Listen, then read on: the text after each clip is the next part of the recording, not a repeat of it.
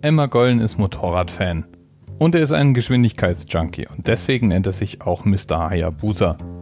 Denn die Suzuki Hayabusa war das erste Serienmotorrad, das über 300 km/h schnell fahren konnte.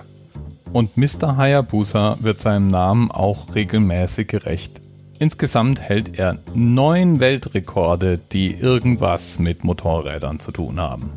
Und Elmar verbringt jede freie Minute mit Motorradfahren. Schon 1976 war er Motocross-Rennfahrer. Bis 1982 war viermal deutscher Motocross-Meister.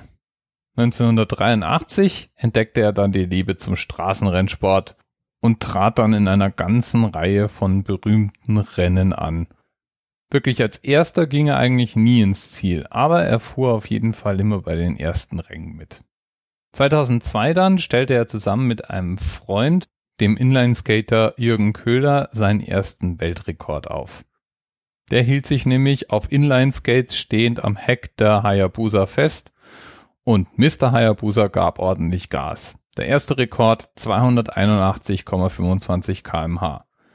Gollen und Köhler bestätigten dann in den folgenden Jahren 2003, 2004, 2005, 6, 7, 8, 9 und 10 jeweils den eigenen Weltrekord.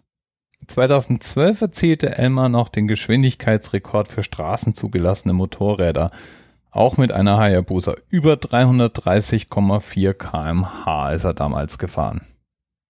Diese ganzen Geschwindigkeitsrekorde sind natürlich nicht ganz ungefährlich und am 20. Mai 2013 war es dann soweit. Bei einem Rennunfall bricht sich Elmar das Genick gleich dreimal. Da möchte man ja meinen, man hätte ja dann erstmal genug vom Motorradfahren. Nicht so Mr. Hayabusa.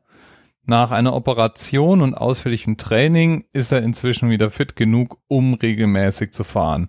Er braucht zwar jetzt einen Spezialhelm, um wirklich alles sehen zu können, weil er den Kopf nicht mehr ganz drehen kann, aber das hindert ihn nicht am Rekorde aufstellen und am Schnellfahren.